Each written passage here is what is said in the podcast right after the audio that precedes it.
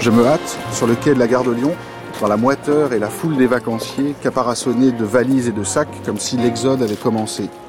Il fait déjà assez sombre. C'est un de ces temps lourds de la fin août.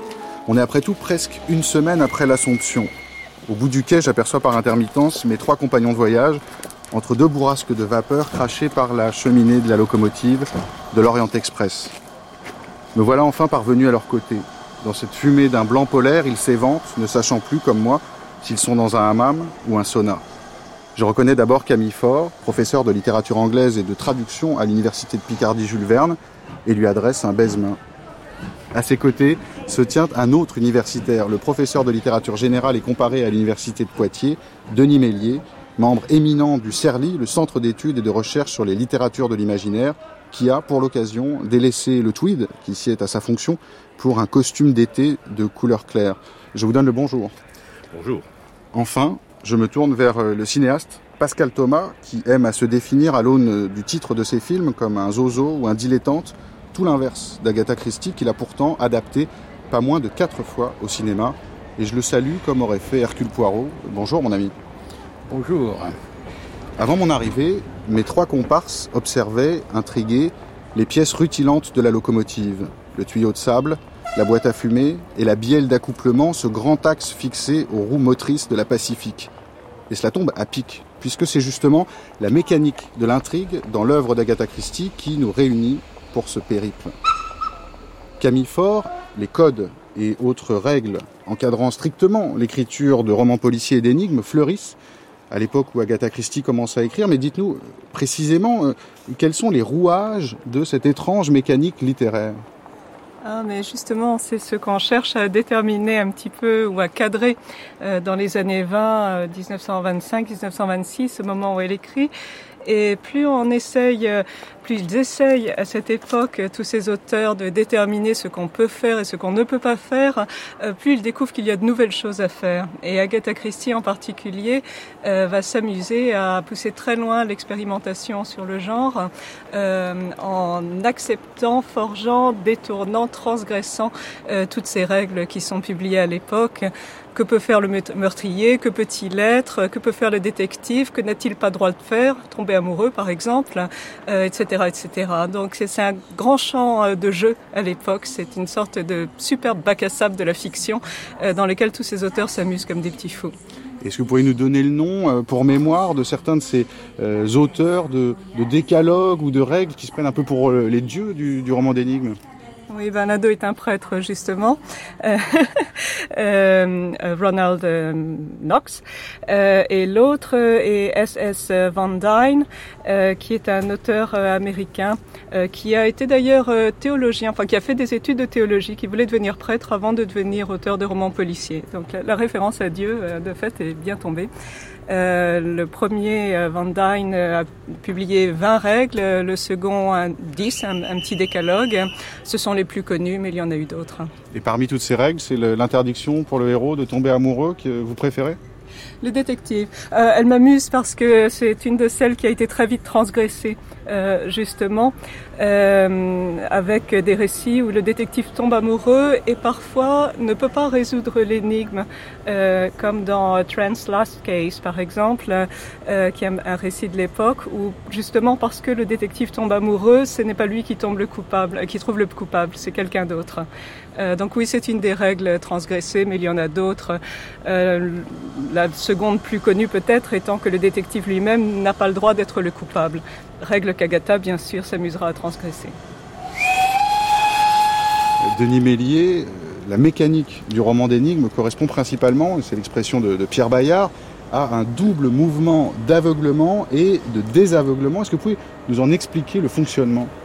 Oui, on peut, le, dire avec une autre formule qui n'est pas celle de Bayard et qui est celle de Roger Caillois qui parlait des, euh, contraintes euh, ou en tout cas des obligations contradictoires du romancier policier, c'est-à-dire de devoir à la fois euh, placer des indices suffisamment visibles pour que le jeu soit possible, mais si on les rendait trop visibles, évidemment la partie n'était pas agréable ou intéressante.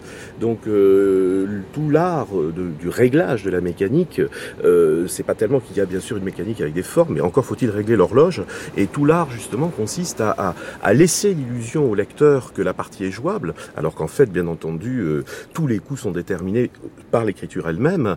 Et en ce sens-là, il faut aveugler le lecteur, euh, pas forcément lui cacher les choses, mais l'aveugler surtout dans sa capacité à prétendre pouvoir régler la solution, alors qu'en fait, euh, quand on regarde les choses dans le détail, eh ben, on se rend compte que les, que ce soit dans la première partie du roman policier, chez Poe, chez Conan Doyle et puis ensuite chez Christie, c'est plutôt d'une illusion de logique ou d'une illusion de construction rationnelle euh, qu'il s'agit, hein, mais plutôt d'un piège littéraire euh, euh, avec effectivement des informations qui sont voilées, qui sont cachées, qui devraient être dites par le personnage compte tenu de sa position, mais qu'il retient, ou inversement un personnage qui ne devrait pas savoir quelque chose et qu'il laisse passer trop tôt dans le récit, ce qui fait que pour lire Agatha Christie et pour voir la mécanique, il faut s'intéresser aux mots, à l'écriture ou aux formes du récit, et je dirais qu'un quelqu'un qui a le goût de la narratologie, par exemple, euh, trouve assez pas assez rapidement, mais peut trouver en tout cas euh, par des positions de, de, point de vue de personnage étonnants,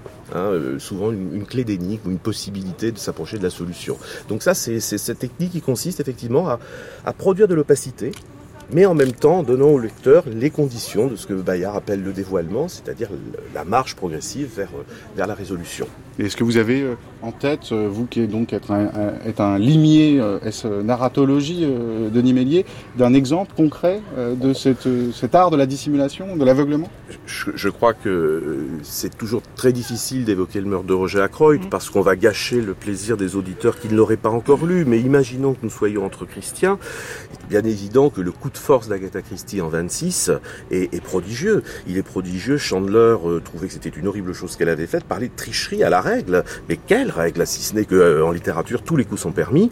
Et quand Nabokov, en 36, euh, reprend la technique euh, dans la méprise, on voit bien que Agatha Christie vient de porter un coup décisif au narrateur et que cette tradition du narrateur non fiable qu'on va voir se développer dans tout le roman anglo-saxon pendant tout le XXe siècle, on la lui doit en grande partie.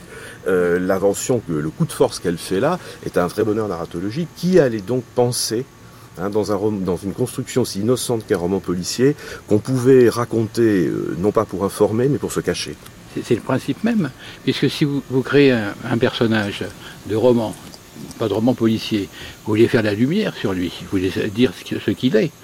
Euh, pour, ce qui est le personnage de, personnages de roman policier, on s'acharge, on s'attache à ne jamais faire la lumière, à le faire se déplacer La vérité ne viendra plus tard, mais on obscurcit tout. C'est le principe. Je voulais juste ajouter que dans le, l'exemple euh, qu'a cité Denis Mélier, c'est d'autant plus scandaleux, y compris à l'époque, que le narrateur est devenu l'assistant du détective Hercule Poirot et que c'est un médecin. Euh, c'est un, médecin, médecin de famille, un bon médecin, respectable médecin. Donc imaginez, c'est comme si elle avait pris le docteur Watson et qu'elle en avait fait le coupable dans une intrigue. Euh, on comprend que beaucoup de lecteurs aient crié vraiment au scandale à l'époque. Pascal Thomas, on parlait de, voilement, de dévoilement, vous parlez d'obscurité. Euh, vous avez pu citer euh, Charles Peggy disant que pour réussir une bonne chaise, il fallait aussi bien faire les parties qui ne se voient pas que celles qui se voient. Mais alors, euh, chez Agatha Christie, quelles sont ces parties qui ne se voient pas? Bah, C'est celle qu'on vient d'évoquer, c'est le, le, voile. L'écran de fumée qui, est, créé sur chacun des personnages, euh, qui d'ailleurs euh, répondent souvent aux questions par des, sophismes. Si par exemple un, des personnages euh, avait, euh, avait un compte en Suisse, par exemple. Et on lui pose la question, il devrait répondre. S'il n'avait rien à gâcher, il aurait dit non, je n'ai pas de compte en Suisse. Au lieu de répondre, pourquoi est-ce que je répondrais sur le détail alors que j'ai déjà répondu sur l'essentiel? Qui sait lire comme monsieur s'aperçoit qu'il est en train de mentir? Ceux qui ne veulent pas le, trouver coupable vont s'apercevoir, vont mettre du temps à découvrir qu'il est, qu'il est coupable de mensonge un employé de la compagnie des wagons-lits nous invite tout à coup euh, à monter en voiture.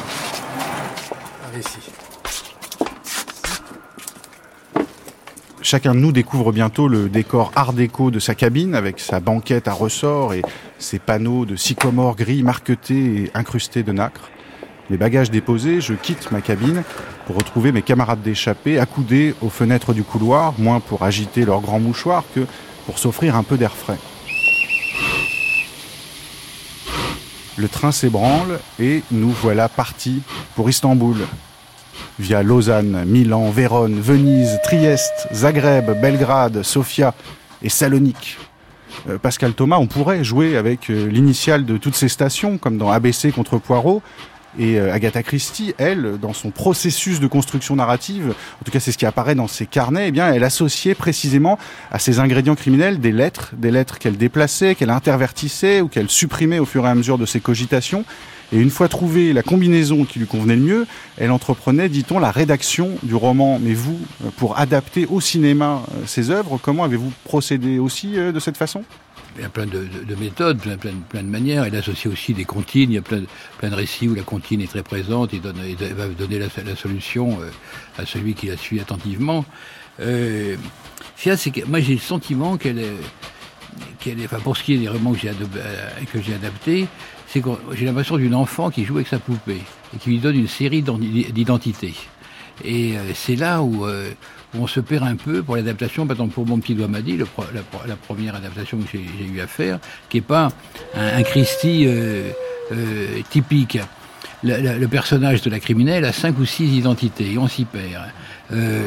Euh, donc on est obligé de, faire le ménage, étant donné que la littérature, c'est l'illusion. Euh, si vous dites, euh, euh, si je vais citer un autre auteur féminin, la comtesse de Ségur, première, première phrase des vacances, tout était en l'air au château de Fleurville. Bon, ben l'illusion fait, l'illusion littéraire fait, fait que chacun s'imagine tout comment quelle était, l'agitation ce matin-là au château de, Fleurville. Et chacun, mais le cinéma, c'est l'art du concret. Donc vous êtes obligé de simplifier, de réduire et d'exprimer à chaque fois la, la là où, l'illusion euh, littéraire a été, euh, a été créée. On est obligé de se, se dégager de cette gangue-là. Voilà. Mais précisément, vous avez pu déclarer également, Pascal Thomas, si on suivait à la lettre ces intrigues, cela ferait des films de 10 heures complètement incompréhensibles. Alors comment, comment avez-vous fait? Vous avez tranché dans le vif Vous avez fait le coupe-jambon, comme on dit parfois de Miss Marple Et puis j'ai joué sur les éléments fantastiques dire, si vous voulez, le, personnage, au bout d'un moment, il,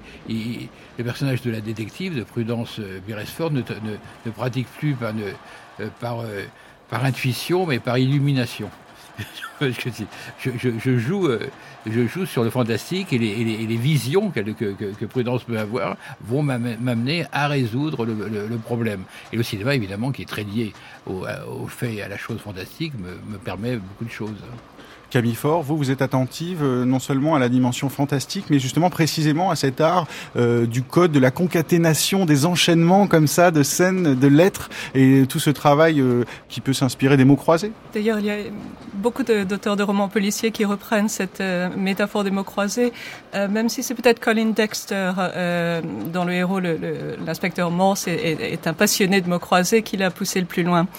Moi, j'ai envie de, de, prendre la métaphore des cubes, monter les, les cubes de façon à produire chaque fois un, château, une maison différente, euh, reprendre les, a priori les mêmes ingrédients, ce qu'on cherche à trouver dans ces récits, les mêmes types de personnages, les mêmes lieux, les mêmes décors, euh, les mêmes situations, une famille, une famille avec un secret, une famille avec un secret qui remonte au passé, et en faire chaque fois quelque chose de différent.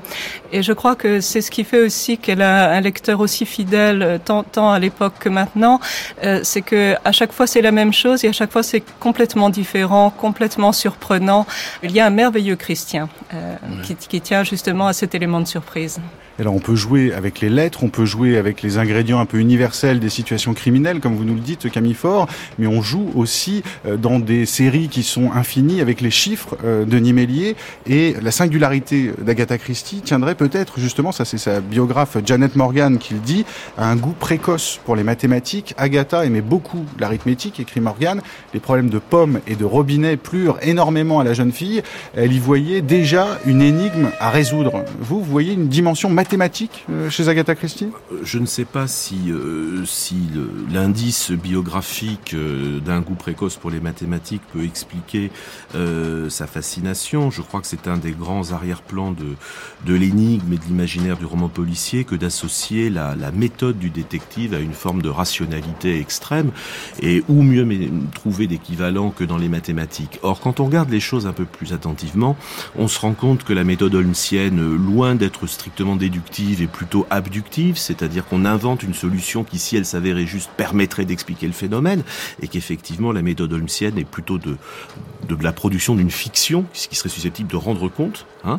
On voit que le bon bout de la raison ou les petites cellules grises sont souvent des phénomènes d'intuition, et ce que disait Pascal Thomas il y a un instant, c'est-à-dire le pas de deux du fantastique et du policier, bah, ça permet justement de débloquer euh, certaines, certaines apories de la méthode et de, de laisser place effectivement à l'imagination, à l'intuition, à, à, la vision intérieure. Dans certains cas, on sait également a des policiers, je pense au, père Brown ou même tout simplement à, à Maigret, euh, dont le savoir est un savoir psychologique, humain, est un savoir basé sur l'expérience et non pas sur la méthode. Alors les enquêteurs de Christie, euh, il faut quand même voir qu'il y a beaucoup d'humour dans le traitement de son Hercule Poirot et que c'est un personnage euh, tout à fait sympathique mais également euh, très continental et de ce fait euh, elle peut s'amuser à lui à le peindre avec des travers et un certain ridicule et euh, sa méthode effectivement euh, est tout aussi séduisante que, assez systématique ou, en tout cas je, je suis pas très certain que, l'indice mathématique soit le plus intéressant. En revanche, euh, si de mathématiques on garde l'idée peut-être plutôt de la combinatoire des formes, du jeu effectivement littéraire qui consiste exactement comme quand on fait de la poésie euh, à contrainte hein. euh, on se donne des règles on fait des combinatoires on essaye des systèmes et on peut effectivement ce qui expliquerait euh, le, le, le, plaisir de la permanence du modèle avec le goût de la variation et ce merveilleux Christian qui serait fondé sur à la fois la répétition et l'innovation, euh, je crois que c'est possible justement dans les formes contraintes. Alors la mathématique, c'est peut-être plus largement la combinatoire, c'est-à-dire le fait de jouer à l'intérieur. Une autre des grandes métaphores autour du roman policier, quand c'est pas le mot croisé, c'est le pulse. Hein, et cette métaphore du pulse, c'est bien ça, c'est jouer à recomposer quelque chose que l'on connaît, mais par des mécanismes d'association de parcours de figures et de formes qui sont innovants. Probablement c'est les mathématiques, je ne sais pas exactement si l'indice est, si sûr que cela. En revanche, la combinatoire, oui, ça, je crois que c'est un, des traits essentiels de son écriture. Euh, Pascal Thomas, il y a donc euh, une part d'intuition, une part d'inspiration euh, dans le génie d'Agatha Christie, comme dans le vôtre, certainement. Mais est-ce qu'il y a, quand on adapte au cinéma, qu'on soit un peu avec vous, peut-être sur le, le, plateau de tournage, dans le studio, une dimension, sinon mathématique, du moins scientifique, dans la façon d'aborder, de mettre en scène un film, et peut-être singulièrement l'adaptation d'une œuvre d'Agatha Christie? Non. Ah bon, je pense pas. Tu sais, il y a différents types de metteurs en scène aussi, vous voyez, parce que moi j'appartiens à cette catégorie de. Vous n'êtes pas Fritz Lang qui écrivait tout et qui dessinait oui, tout ouais, au préalable. Il y, y, a plus que Fritz Lang. Il y a des gens comme John Stahl. Un jour, Vincent Price m'a raconté que John Stahl arrivait sur le plateau. C'est un, très, un, metteur en scène de, de mélodrame. Enfin, vous avez dû revoir. Il a fait tous les mélodrames de Douglas Sirk. Il les a déjà fait. Enfin, c'est un grand metteur en scène. Et euh, Vincent Price me disait, il arrivait, il déployait son plan de travail. On avait l'impression que chaque jour, il allait construire la Tour Eiffel. Donc il y avait tous les axes qui étaient donnés, etc. C'est pas mon cas. Moi, disons que j'appartiens à cette catégorie de metteurs en scène qui euh, qui vont qui vont modifier tout euh, sur le plateau selon euh, le temps qu'il fait, euh, une réplique qui vient, une idée d'un mouvement, etc. Ça se reconstruit aussi comme ça. Bon, je suis évidemment avec Agatha Christie, c'est plus complexe parce qu'on est obligé de suivre une ligne. Malgré tout, on doit aller. Euh, un crime a été commis, il va falloir le résoudre. Mais en même temps, je mets beaucoup de vie là-dedans. Je mets beaucoup de bon, j'ajoute de la chair. Il n'y a pas seulement la, la, la structure, euh, la, combinatoire enfin, de, de, de, de, la résolution de l'énigme qui, qui compte. Mais cela dit, quand je vois le film de Billy Wilder et ce qu'il a fait avec Charles Daughton, en développant le rôle, dans témoin à charge, oui. Dans témoin à charge, là aussi, il y a des et même même la, générosité des films des, des films MGM, des films avec euh, avec euh, comment s'appelle-t-il Peter Ustinov. Peter Ustinov, là aussi, il y a une et les films correspondent euh, correspondent à ce que propose aussi Agatha Christie qui construit qui fait des qui construit une maison à chaque fille à chaque roman. Elles se renouvellent mais c'est une nouvelle maison. Elles sont bien mieux que les architectes qu'imaginent les architectes d'aujourd'hui. euh, en remplacement des, des, des, des, hôpitaux rue de Sèvres, par exemple. Califort, peut-être euh, au-delà de la singularité d'Agatha Christie qui résiderait dans cette façon de, à l'infini, euh, pouvoir euh, renouveler euh, l'enchaînement euh, des scènes ou des situations qu'elle utilise, euh, vous soutenez l'idée que, et vous en disiez un mot tout à l'heure, vous nous donniez un indice sur le fait que ce qu'il y a de propre à Agatha Christie, c'est son art de transgresser les codes. Elle a besoin des codes pour les transgresser. S'il n'y avait pas de code, il ne pourrait pas y avoir de transgression. Donc, c'est pour ça qu'on regrette beaucoup la censure. ça nous a inventé beaucoup.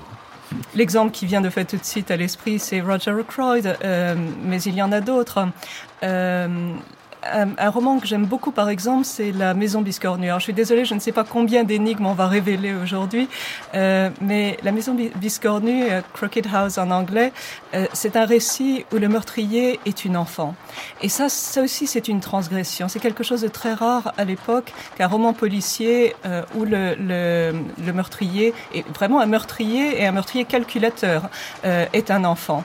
et on a un choc bien entendu programmé par Christie quand on arrive à la fin de ce récit et que le dernier chapitre s'ouvre sur le journal intime de cette petite fille de, de 10 ans à peu près, euh, qui commence par Aujourd'hui j'ai tué grand-papa. Point. Euh, donc euh, elle, elle va contre l'idée qu'il y a des choses qu'on ne peut pas faire, mais elle a besoin aussi justement de, de, ce cadre pour opérer. Elle a trois cartes en main. Elle a le, le détective, la victime et les suspects. Euh, on peut faire énormément de choses avec ces trois cartes. On peut en les deux ensemble. Est-ce que le détective n'est pas un suspect? Est-ce que le suspect pourrait être un détective qui se cache? Euh, Est-ce que la victime pourrait être le meurtrier? S'agirait-il d'un suicide euh, que n'aurait pas deviné le lecteur, etc. Donc elle, s'amuse beaucoup avec ces cartes et elle, arrive à renouveler son jeu à chaque fois. Oui, c'est quand même ça qui est formidable.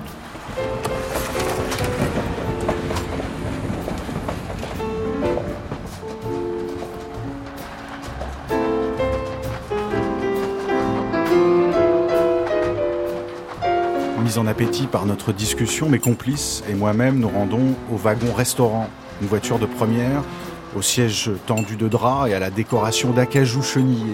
Je ne peux m'empêcher de m'inquiéter en pensant aux passagers qui, en 1929, bloqués par la neige en Turquie, chassèrent et, dit-on, mangèrent des loups pour survivre. Le repas commence pourtant sans encombre, bercé par le bruit de ferraille du train et par les cliquetis divers de la vaisselle, de l'argenterie et de la cristallerie, troublés parfois par le saut brusque d'un bouchon exactement comme dans les 11 000 verges d'Apollinaire, où un prince s'offre lui aussi d'extravagants transports dans l'Orient Express. Euh, Pascal Thomas, Apollinaire, décrit aussi euh, dans les 11 000 verges ce qu'il appelle la trépidation érogène du train, une sensation étrangement absente dans le crime Valé de Valérie Express. Aussi. Hein. Oh, prête-moi ton long glissement de nuit, euh, si doux au train de nuit. Magnifique. Mais alors ça, on le trouve pas dans le crime de l'Orient Express. On le trouve cependant chez vous, dans vos adaptations, euh, Pascal Thomas. Vous vous êtes amusé euh, chez Agatha Christie à, euh, du fait que les héros n'avaient pas de rapport sexuel et vous leur avez donné quelque chose de sensuel, de charnel. On pense aux personnages incarnés par Laura Smet dans Leurs héros. C'était pour combler un manque dans la petite mécanique de Dame Agatha ou pour révéler peut-être une face dissimulée de son écriture? Ah, mais c'est très je- Les, rapports des, Beresford sont, très charnels. Il y a beaucoup de personnages qui sont liés à, dont la sexualité est, est, évidente. Non, non, c'est dans Agatha Christie. C'est une femme qui devait être certainement sensuelle, euh, d'après ce que d'après ce qu'on peut euh, imaginer dans ses rapports avec ce premier mari, avec ensuite avec euh, avec son, son archéologue. Il me, il me semble qu'il c'est très très présent chez elle. Moi, j'avais qu'accentuer quelque chose. Et puis bon, euh, on avait un couple de, de quadragénaires. euh, bon, il, il m'a- ça me plaisait de voir, de, leur- de montrer qu'ils avaient une vie, euh, une vie euh, sensuelle, charnelle, bien bien remplie. Ils aiment les choses de la vie, la, la bonne bouffe, les les voyages, le whisky, le, le- le corps de l'autre. Bon, ça c'est très bien. Donc Agatha, qui dit-on, écrivait ses santé, romans en, oui. en croquant des pommes dans sa baignoire. Pour vous, c'est un côté Ève, un côté Pandore, ce goût pour les pommes? Non, c'est quelqu'un qui a envie de bouffer des pommes. Camille Faure, à, propos d'émotion chez Agatha Christie, euh, Joseph Shaw, le directeur du Black Mask, à l'origine du polar américain Hardboiled, a pu écrire « Mes collaborateurs et moi-même décidâmes de créer un nouveau genre d'histoire policière, différent de celui en usage au temps des Chaldéens et plus récemment adopté par Poe, Conan Doyle et les autres, à savoir le genre déductif euh, du type mot croisé qui délibérément manque de toute émotion humaine. Euh, N'y a-t-il, selon vous, aucune place pour l'émotion chez Agatha Christie? Non, ce serait extrêmement exagéré de dire cela. Euh, si vous lisez Le Vallon, par exemple, les dernières lignes du Vallon, c'est l'expression du deuil et de la douleur absolue d'une femme qui a perdu son amant et qui sait qu'elle ne le retrouvera jamais. Euh, il y a beaucoup d'émotions chez Agatha Christie. Euh, simplement, euh, c'est une émotion qui s'exprime peut-être davantage au fur et à mesure qu'elle publie et qu'elle peut se donner justement la marge, une marge pour introduire de l'affect, euh, une réflexion sur l'humain. Euh, davantage que dans des premiers récits où on attend justement beaucoup plus de stéréotypes, beaucoup plus euh, d'hommages aux conventions du genre. Euh, mais il y, a, euh, au contraire, on, ne peut pas mettre en scène des récits euh, qui s'appuient quand même sur, sur des motivations humaines très fortes. Un crime, ça n'est quand même pas rien. Il faut bien montrer comment il a été motivé. Et cela implique des, des passions qui sont des passions complexes. ce qui est extraordinaire, au contraire, c'est qu'elle arrive à produire une écriture euh, de la folie, du désir, euh, de l'adultère, euh, de la transgression. Simplement, il faut parfois la lire entre les lignes et parfois elle se donne au contraire plus, plus d'espace pour Et avec beaucoup de clarté. Parce que justement, c'est comme Maupassant, le succès international, il a, il a, il a, ses, il a ses, raisons, c'est toujours le même. Que ce soit Simon, Maupassant, c'est le mystère de la clarté du style qui fait que ça, ça, ça permet des traductions euh, absolument limpide et chacun retrouve la, disons, la matrice initiale et non pas euh, avec euh, des gens comme Gide, vous y arrivez pas, avec des gens comme Larbeau non plus, qu'on a cité, la musique et, même Proust, c'est extrêmement complexe à traduire. Christie, euh, Simon, Maupassant, qui sont près de l'humain. C'est pour ça que vous êtes abordé au terme de l'émission la question charnelle, m'a fait que fait qu'elle était, elle a pu être lue par tant de tant de personnes. Cette clarté là, c'est quelque chose qui il faut jamais oublier. Et alors au-delà de la clarté, si on revient à, ce que disait Camille Faure, Denis Mélier, vous partagez l'idée que du style, hein, clarté euh, du style. c'est pas seulement un jeu, euh, comme on le soutient parfois, un jeu innocent, euh, toutes ces histoires criminelles, c'est aussi une affaire d'affect? Euh, je, pense qu'on a, on a largement durci les oppositions euh, pour prêter, euh, pour, pour, pour, donner forme à une certaine histoire du roman policier avec une pliure qui s'effectuerait à partir de, de, de l'invention du hardboil, les, les, fameuses formules de Chandler sur le roman sur noir, dur à cuire américain. on, on, on, a très certainement durci les oppositions entre un roman-jeu déductif, pulse intellectuel, démotivé, coupé du réel, etc. Et puis, au contraire, un roman noir américain, social. c'est ça. C'est ça. Donc ce, ce qui effectivement euh, amènerait à, à, rejoindre ce que dit Camille Faure sur la nécessité de, de relire également Agatha Christie autour de, de, de thématiques fortes que sont l'adultère, la passion, et de voir comment, à travers le choix de ces personnages, le, le récit homérique. Euh, la colère, euh, Camille Fort euh, Oui, parce que il ne faut pas oublier qu'elle écrit aussi pour elle. Elle, elle n'écrit pas juste pour ses éditeurs et ses lecteurs, elle écrit pour elle. Et elle écrit aussi en réglant des comptes avec ses propres traumas. Et il y a eu un certain nombre de traumas dans sa vie euh, qui sont liés euh, à ses origines, son rapport avec sa mère qu'elle adorait, mais qui avait été une enfant euh, adoptée, confiée à d'autres, euh, donc euh, qui avait vécu elle-même un trauma dans son enfance, avec laquelle sa fille a dû composer. Il y a beaucoup d'histoires d'adoption et souvent d'adoption qui se passent mal dans les romans d'Agatha Christie et qui justement sont une, une, façon pour elle de revenir sur cette partie de son histoire familiale. Il y a son divorce, il y a la trahison de son mari qu'elle qu vit quand même extrêmement mal. Il y a beaucoup de choses et et ces récits fugue, font écho, ça, ça, fugue.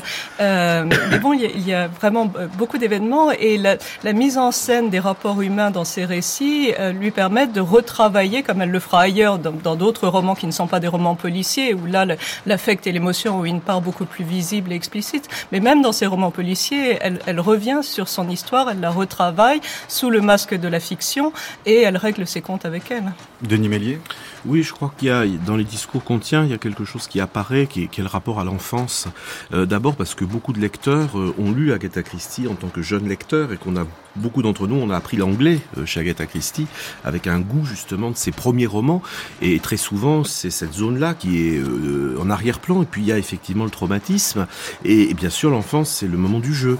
Ce qui fait que je ne suivrai pas une formule il y a un instant, là, sur un jeu innocent, je crois que c'est le contraire, Agatha Christie, euh, c'est le jeu qui n'est pas innocent. Le jeu coupable. Le voilà, le jeu coupable, et, et, et je, je, je, voulais vous amener euh, les propos euh, de Jean Lahoud, qui est un romancier français, dont on peut dire que la période de, son œuvre où il réécrit, où il écrit Contine des Hate, qui est une variation christienne sur le motif de la comptine de Diptinègre, bon publié chez Gallimard dans la collection Le Chemin, qui est la collection la plus expérimentale entre guillemets des collections Gallimard, euh, montre que pour certains écrivains, il s'est passé quelque chose avec Agatha Christie d'assez important et euh, la Hougue commence le roman euh, de la façon suivante.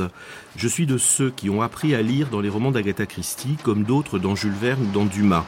Je l'avais presque oublié. Pourtant, sans la vieille dame, les mots ne nous seraient sans doute pas si suspects, les certitudes si vacillantes, l'espace et le temps si malléables, les livres ne nous seraient pas un tel terrain de jeu et le moindre jeu si dénué d'innocence. Je crois qu'effectivement, euh, Hougue dit magistralement ce que le roman, enfin, le roman contemporain, euh, les lecteurs de Christie que sont Roubaud, Pérec, euh, les traces christiennes qu'on trouve dans de très nombreux romans, je pense que si des romanciers contemporains se sont intéressés à Christie, c'est peut-être, comme le dit Hougue, en tant que lecteur d'enfance, mais parce qu'ils découvrent dans cette écriture-là la possibilité effectivement de déployer des jeux formels, des constructions qui euh, bah, aboutiront au fait que, que l'Oulipo a un Oulipopo, c'est-à-dire un ouvroir de littérature policière potentielle et dont les jeux de contraintes sont, sont christiens. Il y a ce, ce plaisir coupable pour euh, les amateurs de littérature et de littérature contrainte, donc, euh, à découvrir Agatha Christie. Et puis, pour les écrivains, dit-on aussi peut-être un aspect effrayant, terrifiant d'Agatha Christie qui est peut-être cette figure, cette incarnation de, l'écrivain démurge à l'œuvre euh, à la fois raisonnée, finaliste, parfaitement maîtrisée, qui semble échapper aux aléas de la création, deux ouvrages euh, par an. Euh, vous, elle vous fait un peu cet effet-là? Elle vous effraie ah, Est-ce qu'elle m'effraie pas au sens où je verrais en elle quelqu'un qui est devenu une pure machine à écrire, non.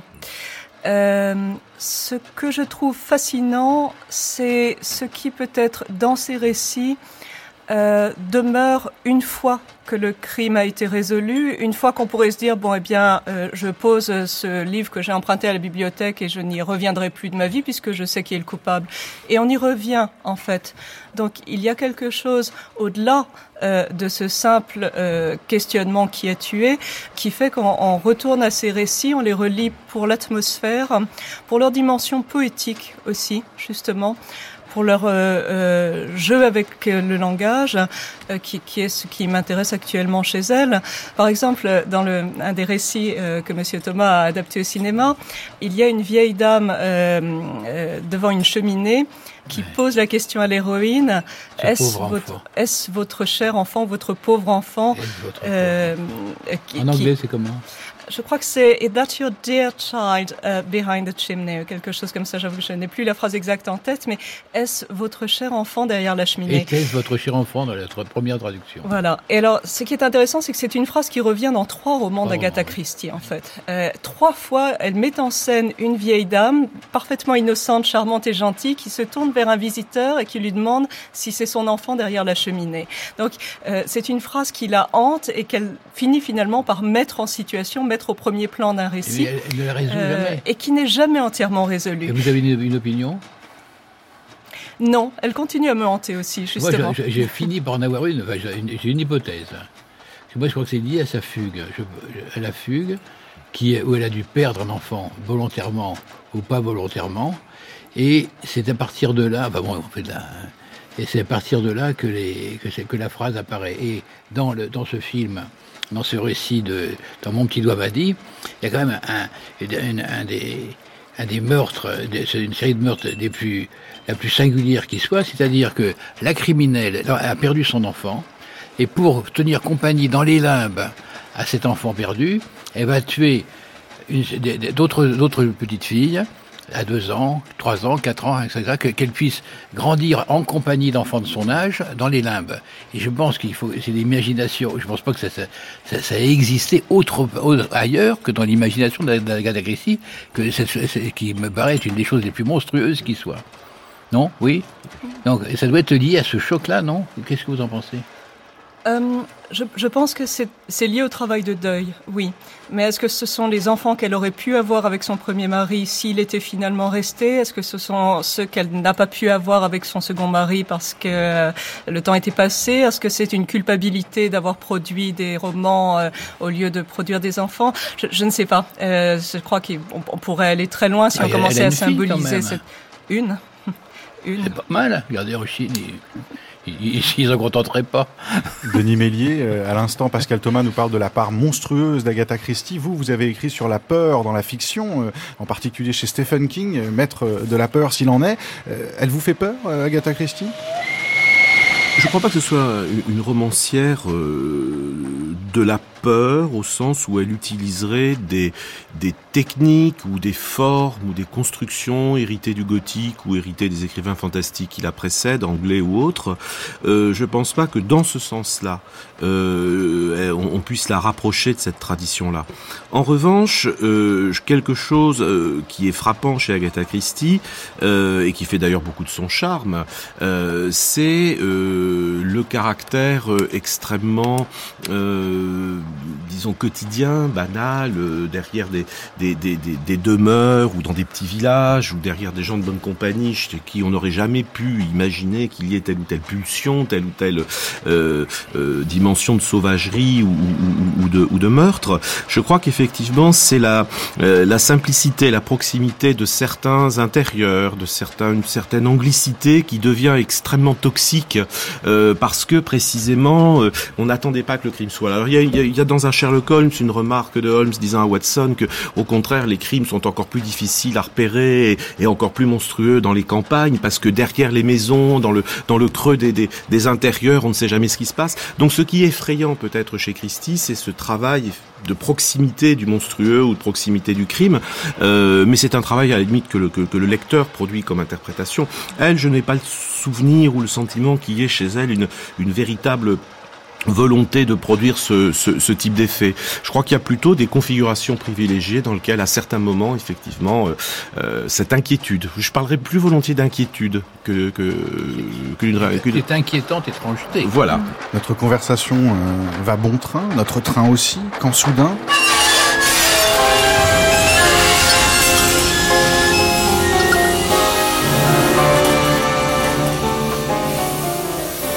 Convoi freine brusquement.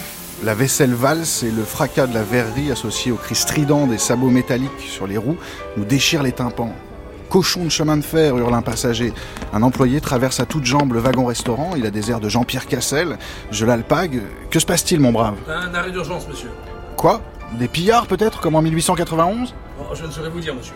Et le voilà qui repart en courant, il y a parfois des grains de sable dans euh, la mécanique bien huilée de l'écriture d'Agatha Christie. Peut-être des ratés, le surgissement de ce que vous appelez non pas euh, l'inquiétude, mais l'esthétique du doute. Non, mais il y a toujours une, une, une part d'ombre. Regardez, euh, je, bon, on va quitter Agatha pour arriver à Balzac. Qui, est-ce que comment c'est ce monarchisme Vous imaginez que ce, ce, celui qui allait s'inspirer de son système de description de la société allait être Marx pour bâtir le manifeste du Parti communiste? Et qu'il y avait une part d'ombre qui était. les grands écrivains ont toujours une part d'ombre qui leur échappe. Et bien sûr, maintenant, il faut la définir. À vous. En épargnant euh, le butler, le majordome dans la plupart de, de ses intrigues, euh, elle est euh. marxiste selon vous, Agatha Non, je ne sais pas si elle est marxiste. Euh, je pense que il y a quelque chose qui la hante et qu'elle ne maîtrise pas entièrement, euh, qui qui relève d'un de ses traumas ou de ses cauchemars d'enfance, euh, dont elle parle dans son autobiographie comme le, le cauchemar du soldat aux yeux bleus, euh, qui est l'idée que derrière les figures les plus familières, les plus aimées de son enfance, se cache un, un, un monstre, un monstre aux yeux bleus, et que tout d'un coup, derrière les traits familiers, elle voit apparaître ce monstre.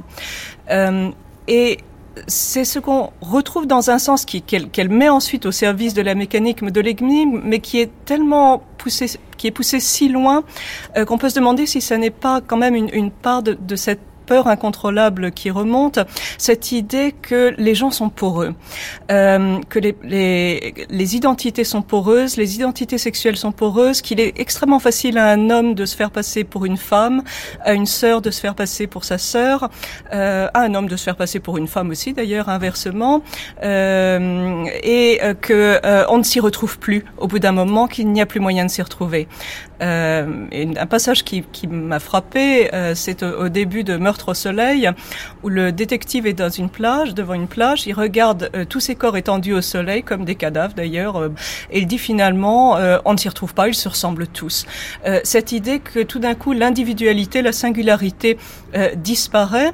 Alors, quand c'est mis au service d'une mécanique, d'un crime, pourquoi pas, ça peut servir le meurtrier, mais ça peut aussi se retourner contre le meurtrier quand lui-même ne se possède plus, euh, par exemple lorsqu'il est saisi par une folie qui l'amène à ne plus contrôler ses actes, euh, comme dans euh, Endless Night, euh, la, la, la, nuit sans fin. Euh, et là, il y a une sorte de tangente qui, qui, qui, qui part très loin et dont on peut se demander si finalement elle est, elle est contrôlable, y compris par la police. Denis Mélier oui, je crois d'ailleurs que c'est, il faudrait pas forcément opposer l'aspect formaliste d'un côté, d'autre part euh, une sorte de, de, de, de plus-value qui serait celui d'un texte euh, dans lequel on pourrait trouver des arrière-plans, y compris psychologiques ou biographiques, parce que les, les, les deux s'expriment mutuellement, puisque le train est arrêté, on, on, est très proche du crime de l'Orient Express. Voilà un, un objet intéressant, puisqu'il y a une question théorique qui est assez fascinante. Euh, les trois positions principales dans un récit policier, euh, celui du, des du coupable, du témoin et du suspect, eh bien se, se, confondent, puisque les douze coupables sont les douze témoins et les douze suspects. Donc voilà une, une variation euh, assez vertigineuse euh, d'un problème technique, et en même temps euh, qui correspond tout à fait à ce que Camille Faure vient de décrire sur le, la peur de l'indifférenciation, euh, puisque les trois positions s'annulent en se confondant, c'est donc que les identités du coupable, du suspect ou, ou, ou, du témoin sont les mêmes, et qu'à terme, c'est déjà précisément, si on s'en souvient bien, un, un de ceux euh, où Poirot ne livre pas les coupables. Alors est-ce qu'il ne les livre pas parce qu'il partage moralement le châtiment ou est-ce qu'il ne les livre pas parce que finalement euh, il n'y a plus d'intérêt à ce qu'ils soient livrés dès lors que cette identité, est, cette identité des trois, des trois positions est, est réglée.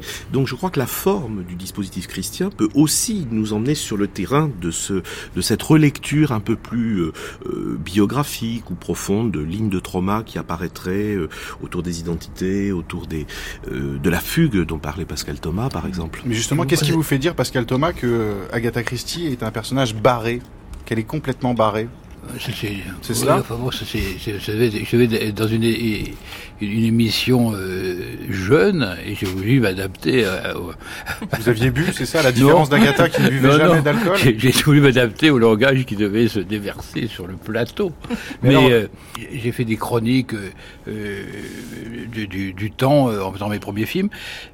bon, c'était assez aimable. Et puis, il y avait une partie noire de la, de, que j'ai pu reconnaître dans, dans, les, dans les comportements humains que j'arrivais pas à inventer. J'arrivais pas à inventer. Donc c'est pour ça que je me suis tourné vers d'autres, vers Agatha Christie.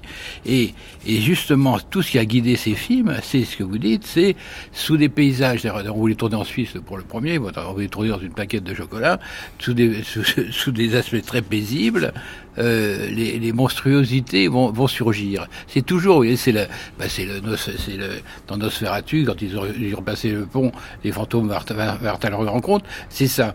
Mais sur la plage, moi je sais qu'enfant, j'ai un souvenir très fort, c'est-à-dire je détestais, j'ai toujours détesté le bord de mer, mais même si j'y ai fait des films, euh, mais j'ai toujours vu des gens sur la plage comme des dinosaures qui, qui, étaient à la fin de leur, de, leur existence. Là, je peux pas voir une plage avec des gens couchés sans, sans avoir une impression extrêmement morbide et de décomposition de l'esprit et de l'humain. Et donc je pense que c'est des, des, pensées voisines quoi, qui doivent nous accompagner. Vous supportez pas, là on est dans un train, mais euh, qui sait si on ne se baignera pas euh, du côté ouais. d'Istanbul ou, ou, en chemin, à Camille Fort. Quand vous voyez, vous, euh, des corps allongés sur la plage en train de griller au soleil, comme dans Meurtre au soleil, vous, vous voyez des cadavres alignés à la morgue? Euh, ça fait un moment que je n'ai pas été à la plage. Mais dans, dans, dans, dans le, dans, dans le film, il traite ça comme ça. Hein. Mais... Dans le film, on voit des, il traite ça comme ça. Hein. C'est des, des, des, cadavres. Je, je... Derrière un cadavre mêlé, mais. Euh... Je pense que c'est une vision possible. Euh, ce n'est pas la seule. Il, y a une très belle nouvelle de John Updike euh, sur un jeune homme qui euh, fait des études de théologie et qui est sauveteur euh, à ses heures de loisirs. Et quand il est en haut de son, siège et qu'il regarde la plage et les corps allongés, euh, lui, il a au contraire euh, la vision de gens qui sont placés sous sa garde, sous sa protection, dans un état de, vulnéra de vulnérabilité qui lui rappelle l'enfance et des corps qui renaissent au contraire justement à leurs conditions euh, d'humanité euh, et qu'il doit absolument protéger de tout mal. Donc ça, n'est pas forcément une vision morbide, je pense.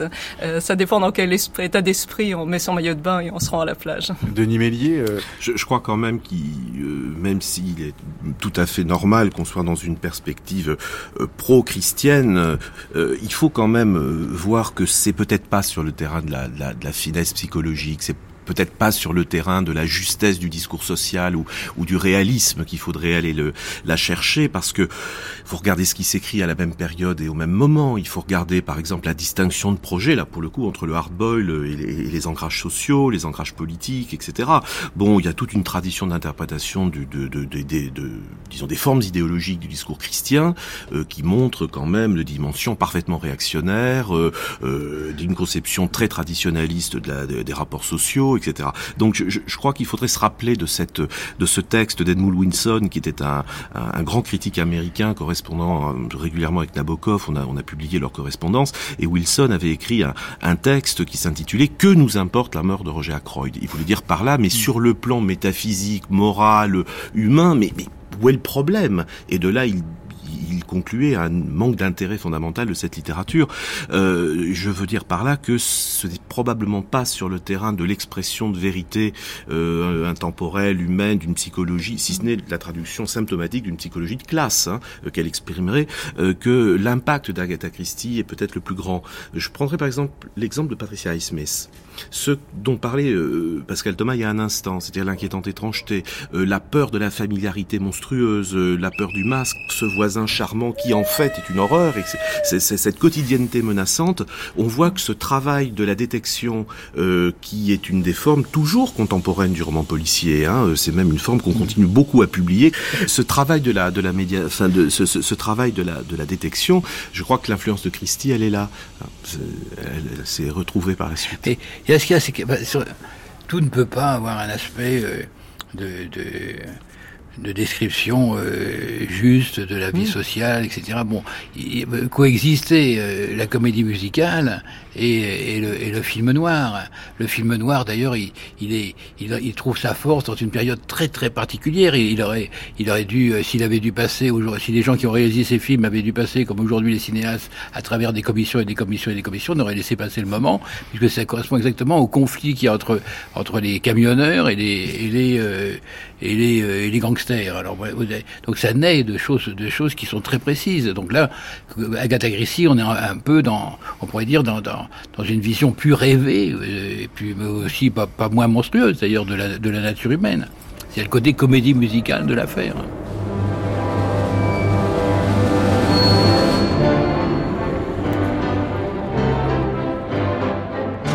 Voilà que l'Orient Express redémarre et le sourd bruit de ferraille, le broun roun roun cher à Blaise se fait de nouveau entendre. Euh, on arrive presque au terme de cette conversation, Camille Fort.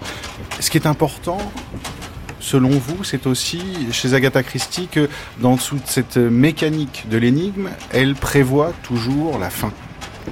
Euh, elle, elle, prévoit la fin, bien sûr, euh, et elle, elle, la prévoit à tel point euh, qu'elle prévoit même la, la, fin de son détective euh, bien avant de, de, de, de terminer d'écrire sur lui, euh, puisque le récit qui met en scène la dernière énigme et la, la fin de Poirot, Rideau, elle l'écrit à l'avance et elle, elle, le laisse dans un coffre-fort. il me semble qu'au départ, il ne devait être publié qu'après sa mort, et puis finalement, il, il a été publié, mais 25 ou 30 ans après avoir été rédigé. Euh, et puis, ayant assuré une fin à son détective, elle peut continuer ensuite d'écrire, d'écrire sur lui. Euh, oui, c'est-à-dire, je crois qu'il y a les deux mouvements, les deux mouvements, il y a les deux tendances. Euh, la, la planification, un roman policier s'écrit par rapport à sa fin. C'est une remontée vers les débuts, mais euh, tout, est prévu par rapport à la, solution dans les, les, règles du genre. Euh, et en même temps, il y a ce mouvement qui, dès qu'elle a terminé un, un livre, lui euh, donne envie finalement, l'incite à reprendre la plume, à reconstruire euh, une énigme, à repartir d'un détail, d'une idée, d'une note jetée sur un carnet et à reconstruire euh, une histoire. Donc il y a un côté euh, chez Erazade du crime aussi, on pourrait dire chez elle.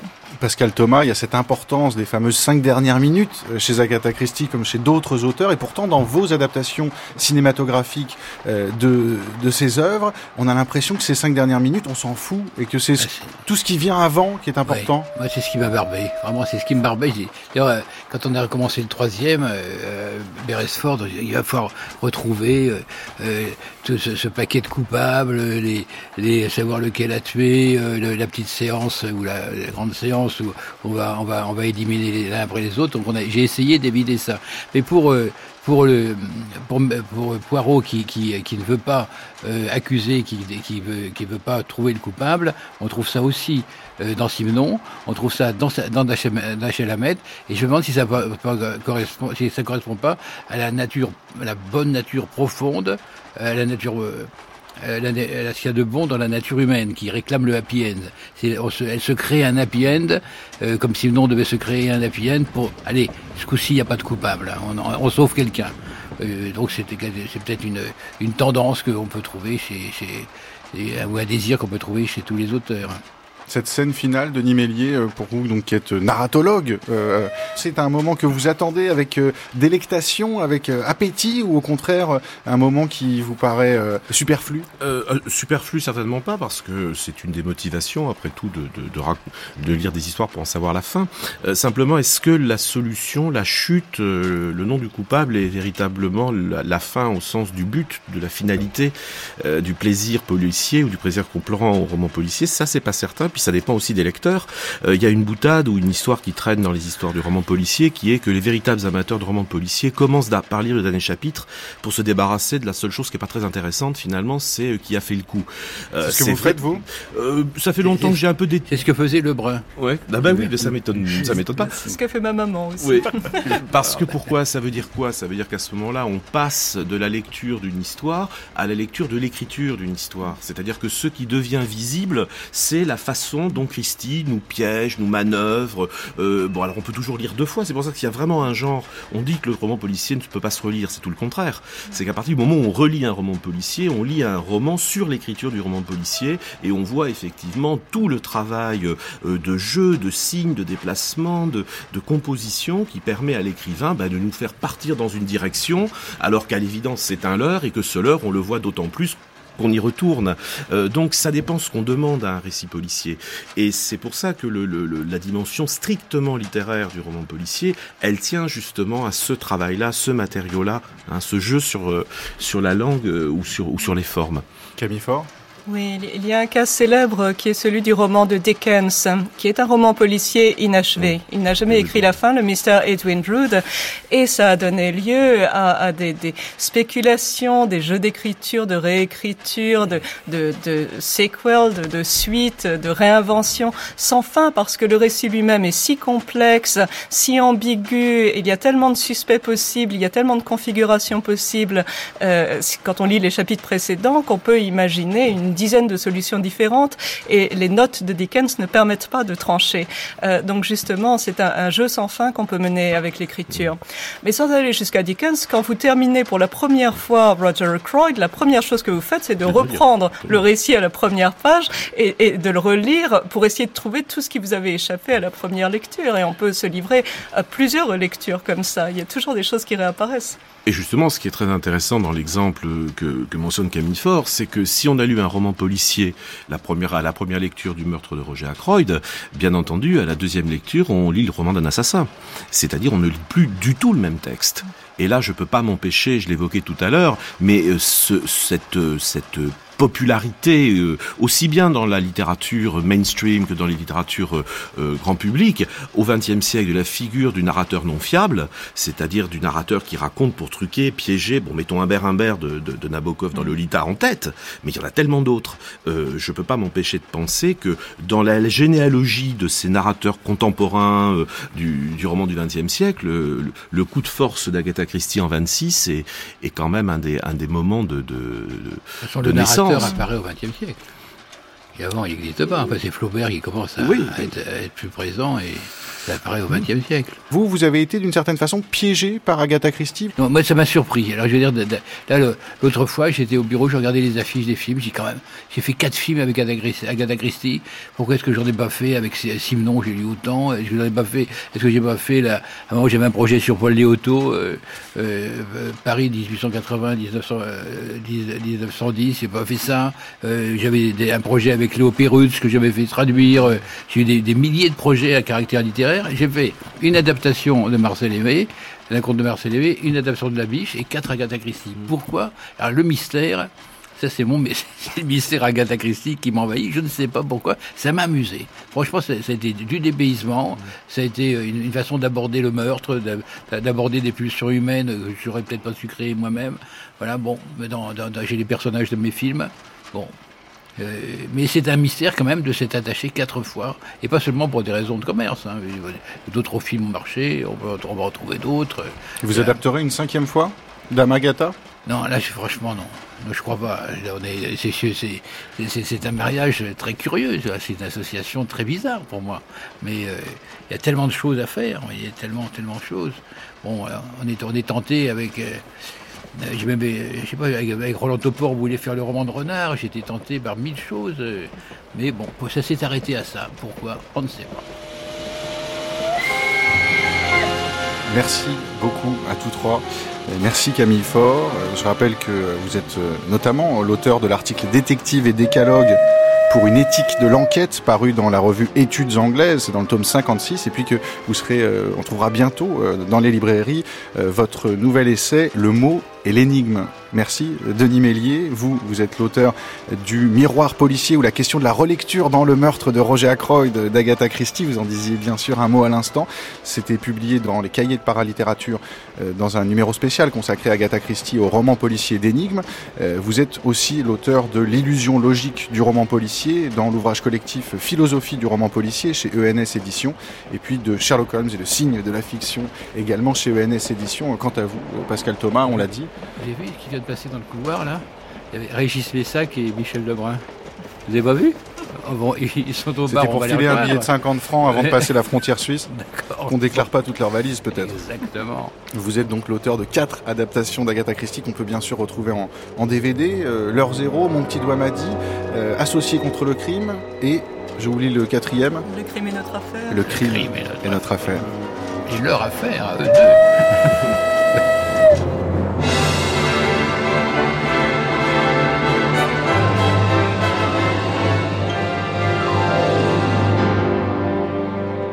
c'était La mécanique de l'énigme, une divagation produite par Martin Kénéen et réalisée par Julie Bérécy.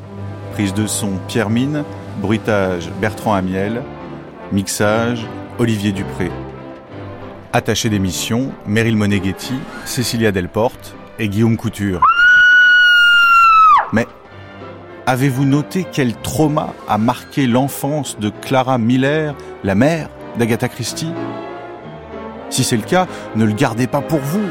Faites parvenir votre réponse au Major Couture à l'adresse suivante guillaume.couture at radiofrance.com et gagnez un lot de livres d'Agatha Christie dans leur nouvelle et rutilante édition illustrée par les photos de ce diable de Martin Parr. Et si vous l'emportez, portez donc un toast à vos petites cellules grises, à France Culture et aux éditions du Masque. Demain, tomorrow, mes amis, nous irons voir les nouveaux cadavres éclos dans leur robe pourpre au soleil de l'été avec la deuxième partie des Dix petits le documentaire appelé Un docteur et le débat Le crime et la mort, sauce anglaise. My goodness, Agatha contre Christie n'a pas dit son dernier mot.